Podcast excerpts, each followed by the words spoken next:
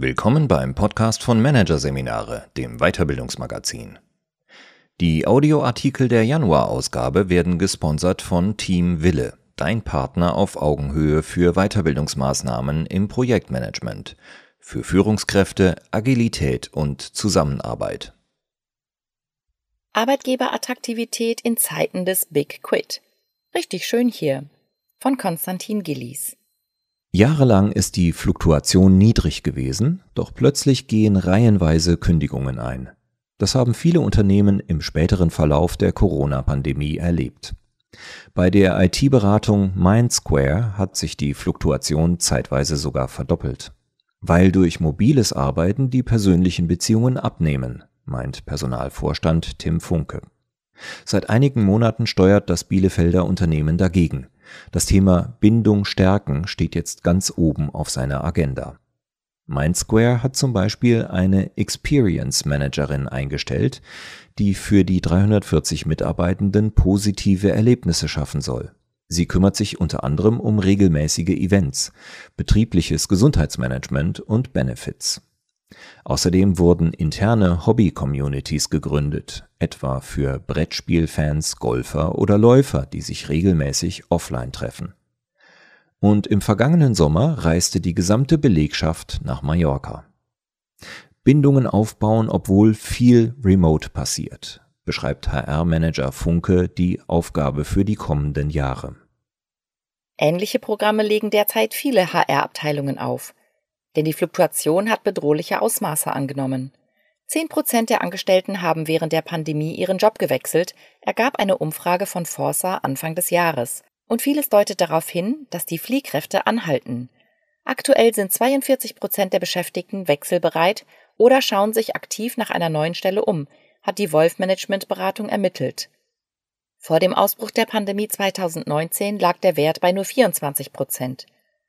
Die Zahl der Angestellten mit Abwanderungsgedanken hat sich also fast verdoppelt. Gleichzeitig tobt der Krieg um Talente heftiger denn je. Bei Mindsquare zum Beispiel ruft einmal pro Woche ein Headhunter an. Bei jedem Einzelnen, jeder einzelnen Angestellten wohlgemerkt. Unternehmen stehen derzeit allerdings nicht nur vor dem Problem, dass bei ihnen die Belegschaft abschmilzt, sei es aufgrund freiwilliger Kündigungen oder Demografie bedingt. Viele haben auch mit der Herausforderung zu kämpfen, dass es ihnen schlechtere Geschäftszahlen kaum noch erlauben, höhere Gehälter zu zahlen, um die verbleibenden Kräfte zu halten. In früheren Jahren lag der Impuls oft nahe, zum vermeintlich sicheren Klebstoff Geld zu greifen, um Mitarbeitende zum Bleiben zu animieren. Abgesehen davon, dass eine marktgerechte Entlohnung Studien zufolge durchaus ein wichtiger Bindefaktor ist, war es allerdings immer schon zweifelhaft, ob ausgerechnet die Schippe mehr Geld entscheidend ist, wenn man Mitarbeitende halten will. Die Frage, was demgegenüber wirklich nachhaltig und langfristig bindend wirkt, stellt sich nun brennender denn je. Untersucht wurde das Thema schon oft. Neben der marktgerechten Entlohnung sind laut einer aktuellen Studie des Personaldienstleisters Heiß zum Beispiel ein gutes Betriebsklima und flexible Arbeitszeiten wichtig. Doch das ist der Blick von oben auf die Gesamtheit der Unternehmen, wendet Gunther Wolf ein. Was bindet, ist extrem individuell, so der Unternehmensberater aus Wuppertal. Der Autor des Fachbuchs Mitarbeiterbindung gibt ein Beispiel, das zeigt, wie unterschiedlich Bindungsfaktoren sein können. Zwei Unternehmen fragen die Belegschaft nach deren Wünschen. Obwohl die Betriebe aus der gleichen Branche stammen und nur drei Kilometer voneinander entfernt liegen, sind die Ergebnisse völlig unterschiedlich. In Unternehmen A stehen betriebliche Fitness- und Sportangebote auf der Liste ganz oben. Bei Konkurrent B sehnt sich die Mehrheit vor allem nach besserer Work-Life-Balance. Wolfs Rat ist deshalb, Unternehmen müssen sich zunächst intensiv mit den Vorlieben der Mitarbeitenden beschäftigen. Vor dem Start eines Bindungsprogramms eine Umfrage durchzuführen, hat sich bewährt. Die passenden Online-Tools bieten Anbieter wie Questback an, zum Teil mit schon vorgefertigten Fragen. Um ein erstes Stimmungsbild zu bekommen, wird üblicherweise der sogenannte Employee Net Promoter Score, kurz ENPS, erhoben. Man fragt, mit welcher Wahrscheinlichkeit die Angestellten ihren Arbeitgeber weiterempfehlen würden. Auch mögliche Defizite, geringes Gehalt, Überstunden, mangelnde Karrieremöglichkeiten oder Wunschmaßnahmen, Homeoffice, Vier-Tage-Woche lassen sich über die Erhebung ermitteln. So werden Bauchentscheidungen vermieden, sagt Rolf van Dick, Professor für Sozialpsychologie an der Goethe-Universität Frankfurt. Er rät zu einer möglichst detaillierten Befragung. Werte sollen dabei optimalerweise nicht aggregiert erhoben werden, sondern zum Beispiel pro Abteilung. Was sich das Marketing wünscht, begeistert schließlich nicht automatisch auch ITler und umgekehrt. Außerdem sollten Befragungen durch Fokusgruppengespräche ergänzt werden, so van Dick. Sinnvoll ist zum Beispiel, verschiedene Generationen anzuhören. Denn während für die Uni-Absolventin vielleicht die interessante Dienstreise ins Ausland ein Bleibegrund ist, schätzt der junge Vater eher den Betriebskindergarten. Ein allgemein wichtiger, doch oft unterschätzter Bindungsfaktor ist dagegen ein gutes Onboarding. Am ersten Tag wird der Grundstein für Loyalität gelegt, betont Berater Wolf.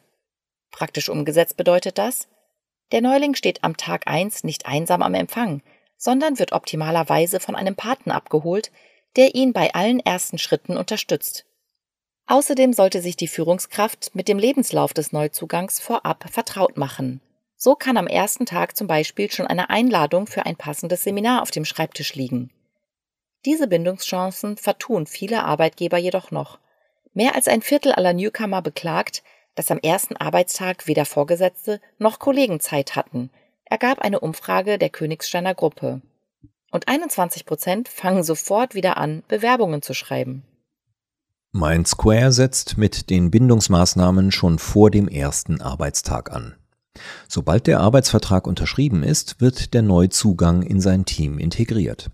Der oder die Neue erhält Einladungen zu internen Events, bekommt eine Geburtstagskarte vom Chef und wird finanziell bei Umzug und Reisekosten unterstützt. Jeweils 16 Einsteiger und Einsteigerinnen bilden im IT-Consulting eine Young Professionals Gruppe, die alles gemeinsam macht, vom Mittagessen bis zum traditionellen ersten Abend in einem Bielefelder Brauhaus. Diese starke Bindung zieht sich durch den Alltag. Und sie endet nicht einmal nach dem Ausscheiden. Bei uns bekommt jeder eine schriftliche Wiedereinstellungsgarantie für die gleiche Ebene, sagt Personalvorstand Funke. Die hätten mehrere Rückkehrer schon eingelöst. Neben dem Onboarding gehört aus Expertenansicht auch ein weiterer Faktor auf den Radarschirm eines jeden Unternehmens, das sich über Bindung Gedanken macht, nämlich der, wie Mitarbeitende die Führungsqualität einschätzen. Die Führungskraft hat den größten Einfluss auf die Bindung. Das gilt heute mehr denn je, sagt Michael Schuh von der Management- und Personalberatung Liebig und Partner Baden-Baden. Der Grund? In der zunehmend hybriden Arbeitswelt stellt die Führungskraft die wichtigste Verbindung zum Unternehmen dar. Wie stabil diese Verbindung ist, entscheidet darüber, wer bleibt und wer geht. Deshalb ist es nun noch wichtiger als bisher, die Bindungskompetenzen der Führungskräfte weiterzuentwickeln. Dazu gehören vor allem Zuhören und Wertschätzung zeigen. Das bringt am meisten und kostet zudem nichts, so Wolf. Einige Unternehmen versuchen gerade das Zuhören zu institutionalisieren. Sie weisen ihre Führungskräfte an, sich regelmäßig mit deren Teammitgliedern zu sogenannten Retention Interviews zusammenzusetzen. Dabei soll ausgelotet werden, womit Mitarbeitende unzufrieden sind und was sie bei der Arbeit behindert. Deutsche Experten stehen dem Trend aus den USA allerdings überwiegend skeptisch gegenüber. Tenor Gute Führungskräfte fragen diese Punkte ohnehin regelmäßig ab. Auch die IT-Beratung Mindsquare setzt mit ihrer Bindungsstrategie bei der Führung an. Individuell auf die Mitarbeitenden einzugehen, ist das A und O, betont Personalvorstand Funke. Die IT-Beratung ermuntert die Leiterinnen und Leiter jedes jeweils sechsköpfigen Teams, sich noch intensiver mit den Teammitgliedern auszutauschen, auch zu privaten Themen. Keine leichte Aufgabe im Beratungsgeschäft, wo jede Stunde für den Kunden abgerechnet wird. Funke gibt ein Beispiel. Eine Führungskraft berichtet von einem Teammitglied mit privaten Problemen. Um die Person zu unterstützen, will die Führungskraft von Hamburg nach Karlsruhe reisen. Obwohl die Aktion zwei Arbeitstage kosten würde, gibt die Geschäftsführung grünes Licht. Ich selbst habe mit dem Kunden gesprochen und für Verständnis geworben, so Funke. Das individuelle Eingehen auf Mitarbeitende ist jedoch nur eine Seite der Medaille. Eine weitere wichtige Leadership-Aufgabe besteht im Kontext Bindung darin, die Teamidentität zu stärken. Denn kaum ein Faktor bindet so nachhaltig wie das Gefühl, Teil einer Gruppe zu sein. Ist die Teamidentität stark, werden Nachteile weniger intensiv wahrgenommen. So Professor van Dick. Wie mächtig das Gemeinschaftsgefühl ist, erlebt der Forscher bei Labortests immer wieder. Bekommen Probanden zum Beispiel gleichfarbige T-Shirts, steigt die Leistungsbereitschaft der Gruppe, die jetzt auch äußerlich zu erkennen ist, merklich. Dass selbst kleine Symbole die Bindung stärken, zeigt das Beispiel einer Obi-Filiale. Die Marktleitung bat die Mitarbeitenden, das orangefarbene Firmenshirt in der Mittagspause anzulassen. Zunächst kam Murren aus der Belegschaft. Doch als die Mitarbeitenden erlebten, wie wildfremde sie an der Imbissbude ansprachen und Fragen zum Sortiment stellten, wuchs der Stolz auf die Uniform. Durch die T-Shirt-Aktion und andere Maßnahmen gelang es dem Markt, die Fluktuation zu halbieren. Wer Mitarbeitende binden will, sollte also unbedingt auch am Chorgeist arbeiten. Forscher van Dick rät zur sogenannten identitätsbasierten Führung. Diese besteht aus vier Elementen. Erstens, als Teamleiter oder Teamleiterin wird eine Person gewählt, die typisch für die Gruppe ist. So entsteht das Einer von euch Gefühl. Besteht das Team zum Beispiel aus jungen Frauen, sollte es von einer weiblichen Führungskraft ähnlichen Alters geleitet werden. Ist die Führungskraft in Bezug auf Geschlecht oder Alter nicht typisch, sollte sie die Gruppe zumindest auf einer anderen Ebene gut repräsentieren, etwa durch Erfahrung in den Aufgaben. Zweitens, die Führungskraft steht öffentlich für die Gruppe ein und verteidigt sie nach außen, zum Beispiel gegen Einsparungen. Drittens, das Team entwickelt gemeinsam Leitbilder bzw. Regeln der Zusammenarbeit und setzt diese auch durch. Und viertens, die Führungskraft sorgt regelmäßig für Ereignisse, die das Gemeinschaftsgefühl stärken, zum Beispiel Retreats, Weihnachtsfeiern oder Jubiläumsevents. Gerade der letzte Punkt ist in den vergangenen beiden Jahren in vielen Unternehmen zu kurz gekommen. Ein großer Fehler, findet Sozialpsychologe van Dick. Je virtueller und diverser das Arbeitsleben wird, desto mehr sollte man die gemeinsame Identität stärken. Mindestens genauso wichtig wie sichtbare Zeichen, das T-Shirt in Firmenfarbe, der Aufkleber fürs Auto, der Kuli mit Logo, sind dabei unsichtbare Symbole, zum Beispiel eine gemeinsame Sprache. Bindung zu stärken bedeutet auch, mögliche Trennungsgründe zu beseitigen. Und auch bei diesen steht die Führungskraft bzw. deren Verhalten im täglichen Umgang mit den Mitarbeitenden ganz oben. Jeder dritte Erwerbstätige denkt über eine Kündigung nach, weil er mit seiner direkten Führungskraft unzufrieden ist, ergab 2019 eine Forsa-Umfrage. Gerade junge Kräfte stören sich vor allem an einem altmodischen Führungsstil, der auf Kontrolle basiert. Die Generation Z wünscht sich Leadership, das im Prinzip nicht zu spüren ist, erklärt Berater Schuh von Liebig und Partner. Genau das beherrschen die Führungskräfte von heute, überwiegend Babyboomer oder der Generation X entstammend, jedoch oft nicht. Um die Fluktuation dauerhaft zu senken, sollte man an dieser Stelle mit Trainings ansetzen. Führungspersonen müssen lernen, aus der Rolle des Kommandeurs in die eines Coaches zu wachsen. Dazu gehört auch, ständig das Fortkommen der Mitarbeitenden zu fördern. Denn wer interessante Aufgaben am Horizont für sich erkennt, bleibt eher im Unternehmen. Allerdings ist auch hier der Ansatz One Size Fits All überholt. Mitarbeitende erwarten, dass auf ihre persönlichen Laufbahnvorstellungen eingegangen wird. Insbesondere junge Kräfte wollen sich nach zwei bis drei Jahren weiterentwickeln, sind aber nicht unbedingt an einem klassischen Aufstieg interessiert, sondern eher an einer Expertenkarriere, gibt Berater Schuh als Beispiel. Mögliche Umsetzung? Teamleitung und Mitglied treffen sich regelmäßig zu einem Laufbahngespräch, bei dem nicht nur die Option Aufstieg auf dem Tisch liegt, sondern viele Wege. Gibt es intern vielleicht andere Teams, die von den Stärken der Mitarbeiterin profitieren können? Könnte der Mitarbeiter für einen begrenzten Zeitraum an andere Abteilungen ausgeliehen werden? Ergibt es Sinn, dass die Mitarbeiterin mit einem Kollegen, einer Kollegin zeitweise die Position tauscht? Solche Karriereexperimente anzubieten, stärkt nicht nur die Bindung, sondern kostet den Arbeitgeber, im Gegensatz zur klassischen Beförderung, nicht unbedingt mehr Geld. Allerdings tun sich viele Führungskräfte schwer damit, ihren Mitarbeitenden Möglichkeiten außerhalb des eigenen Teams aufzuzeigen. Was kein Wunder ist, da die Unternehmensstrukturen derartiges nicht honorieren. Eine Teamleitung erhält selten einen höheren Bonus, weil sie Leistungsträger an eine andere Abteilung ausleiht. Das müsse geändert werden, findet Berater Schuh. Führungskräfte sollten dafür belohnt werden, dass sie aus dem Silo-Denken rauskommen und offenlegen, wer die Potenzialträger sind. Zum Beispiel über ein Mitarbeitenden-Portfolio. Eine weitere Möglichkeit, die Zufriedenheit von Mitarbeitenden jenseits klassischer Beförderung zu steigern, verspricht Jobcrafting. Die Idee ist einfach. Der Mitarbeiter gestaltet seine Tätigkeit so um, dass sie besser zu seinen Stärken, Werten und Interessen passt.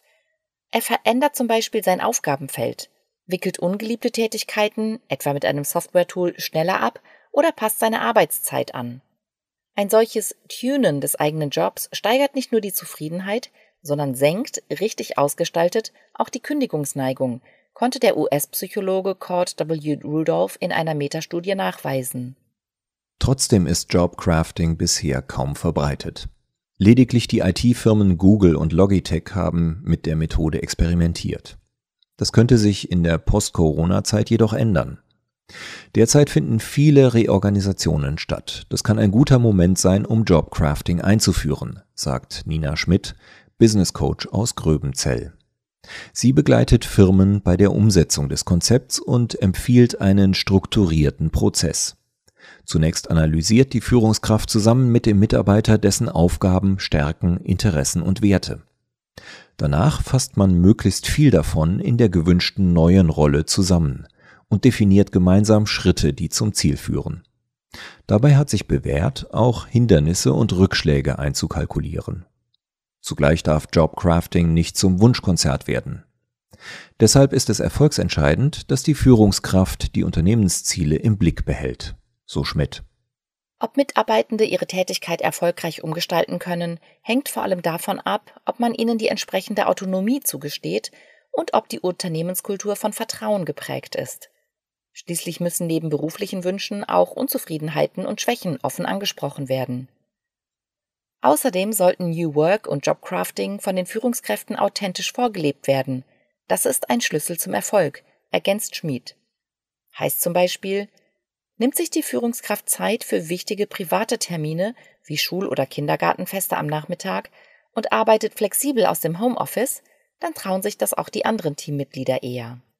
Weit mehr als über Jobcrafting wird derzeit über einen anderen Hoffnungsträger in Sachen Mitarbeiterbindung diskutiert.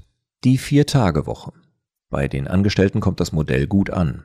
Und auch HR-Profis setzen große Erwartungen in die Vier-Tage-Woche. Belastbare Zahlen zur Bindungswirkung liegen allerdings noch nicht vor. Und bislang sind die Erfahrungen gemischt. New Work-Expertin Schmid sieht in der 80%-Lösung dann auch nur ein mögliches Modell der Arbeitszeitflexibilisierung, aber nicht das einzige. Die Vier-Tage-Woche passt einfach nicht zu jeder Lebensphase. Kinderbetreuung und die Pflege von pflegebedürftigen Angehörigen etwa bräuchten mehr Flexibilität und ließen sich nicht in ein starres Modell pressen. Letztlich geht es auch in den Arbeitszeiten vor allem um eines individuelle Passung. So scheinen Umfragen auf den ersten Blick zu bestätigen, dass Leistungsträger am ehesten bleiben, wenn sie ihre Arbeitszeit völlig frei einteilen. Bei einer Erhebung der Jobplattform Remote zum Beispiel fanden 75 Prozent der Angestellten flexible Arbeitszeiten von allen Bindungsmaßnahmen am wichtigsten. Doch Bindungsexperte Wolf rät auch hier zu einem differenzierten Vorgehen. Gerade die Generation Z hat wenig Interesse an Flexibilität. Sie schätze Planbarkeit und klare Strukturen. Alles selbst bestimmen zu wollen sei für viele Junge nicht attraktiv. Wie bei fast allen Bindungsmaßnahmen gilt also auch beim Punkt Flexibilität, kann Erfolg haben, aber nicht bei jedem.